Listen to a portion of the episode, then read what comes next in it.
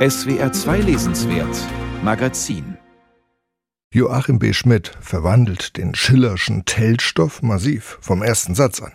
Bei Schiller beginnt der Tell mit den Worten Es lächelt die See, sie ladet zum Bade. Bei Schmidt heißt es jetzt Mitten auf der Wiese hockt ein Bär.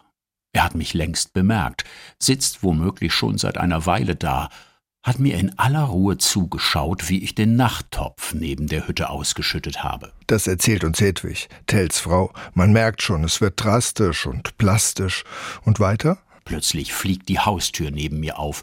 Meine Mutter kommt im Nachthemd ins Freie gestürmt und marschiert beherzt auf den Bären zu.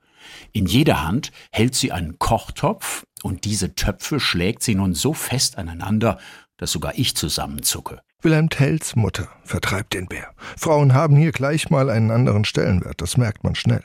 Hier geht es nicht mehr um einen Mann, der sich gegen einen ungerechten Landesherrn wehrt, hier gibt es noch Kämpfe, Mensch gegen Natur, Mensch gegen Mensch.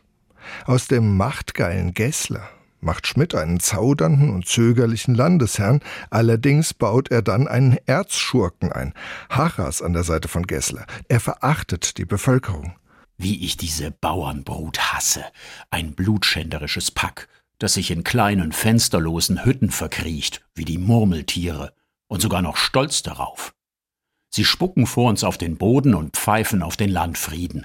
Aber wenn man sie mit dem Knüppel ordentlich bearbeitet, werden sie ganz weich, ganz gehorsam und verraten sogar noch ihre eigenen Leute. Natürlich ist es dann auch Hachas, der den berühmten Gesslerhut auf einen Pfahl im Dorf steckt, damit jeder seinen Herrscher auch dann grüßen muss, wenn der gar nicht da ist.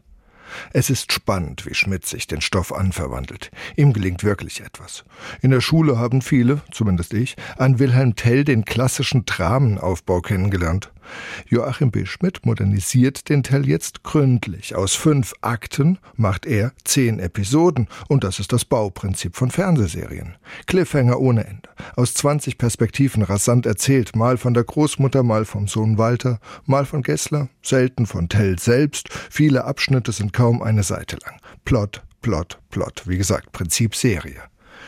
Und vielleicht spielt ja auch der Wohnort des Autors eine Rolle. Joachim B. Schmidt wohnt nämlich in Island. Eine schroffe, kalte, mystische und mythenbeladene Landschaft, sinnlich übrigens recht geruchsintensiv, spätestens seit dem Roman Kallmann von Joachim B. Schmidt weiß man das, dort spielt Gammelhai eine zentrale Rolle. Jetzt im neuen Buch wird Island zu sowas wie der Schweiz der Gegenwart umgeschrieben, könnte man sagen, man erwartet jederzeit den Ausbruch eines Geysirs.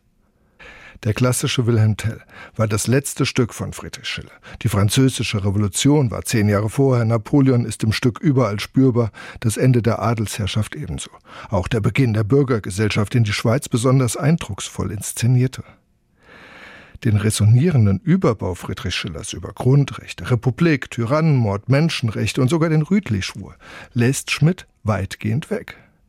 Die Schweiz, wie er sie schildert, ist eine ziemlich gesetzlose Versammlung von Eigenbrötlern. Jeder ist irgendwie für sich und die Seinen da, niemand fühlt sich fürs große Ganze verantwortlich. Vielleicht macht ihr auch das, diesen Roman sehr modern. Als Tell bei der Gefangennahme entfliehen kann, ertrinkt er fast im See. Harras ist froh, Gessler aber weiß mehr. Wenigstens sind wir den Aufständischen los, poltert Harras. Tell ist doch kein Aufständischer, fahre ich ihn an. Was ist er denn?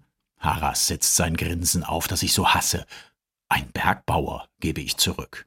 Wie gesagt, jeder für sich, niemand fürs große Ganze. Es gibt starke Szenen, zahlreiche gute Dialoge, überraschende Cliffhanger. Das Buch könnte das Zeug zum Bestseller haben. Was bei Schiller ja immer unterschätzt wird, sind die gebrauchsfertigen Zitate. Im Tell gibt es da besonders viele. Durch diese hohle Gasse muss er kommen etwa. Oder der brave Mann denkt an sich selbst zuletzt. Oder die Axt im Haus erspart den Zimmermann. Keiner der Sätze taucht im Roman auf. Stattdessen wagt Schmidt sich selbst ab und zu ans Sentenzhafte. Als Tell schwer verwundet nach einem Kampf in der berühmten hohlen Gasse daliegt, Gessler ist entkommen, plant er den Tyrannenmord und danach erst möchte er sterben. Denn ich habe noch etwas zu erledigen, bevor ich aufwache. Auch so ein Satz für die dunklen Seiten des Poesiealbums. Darin steckt mindestens so viel Quentin Tarantino wie Friedrich Schiller. Und das gilt für den ganzen Tell, so wie ihn Joachim Schmidt geschrieben hat.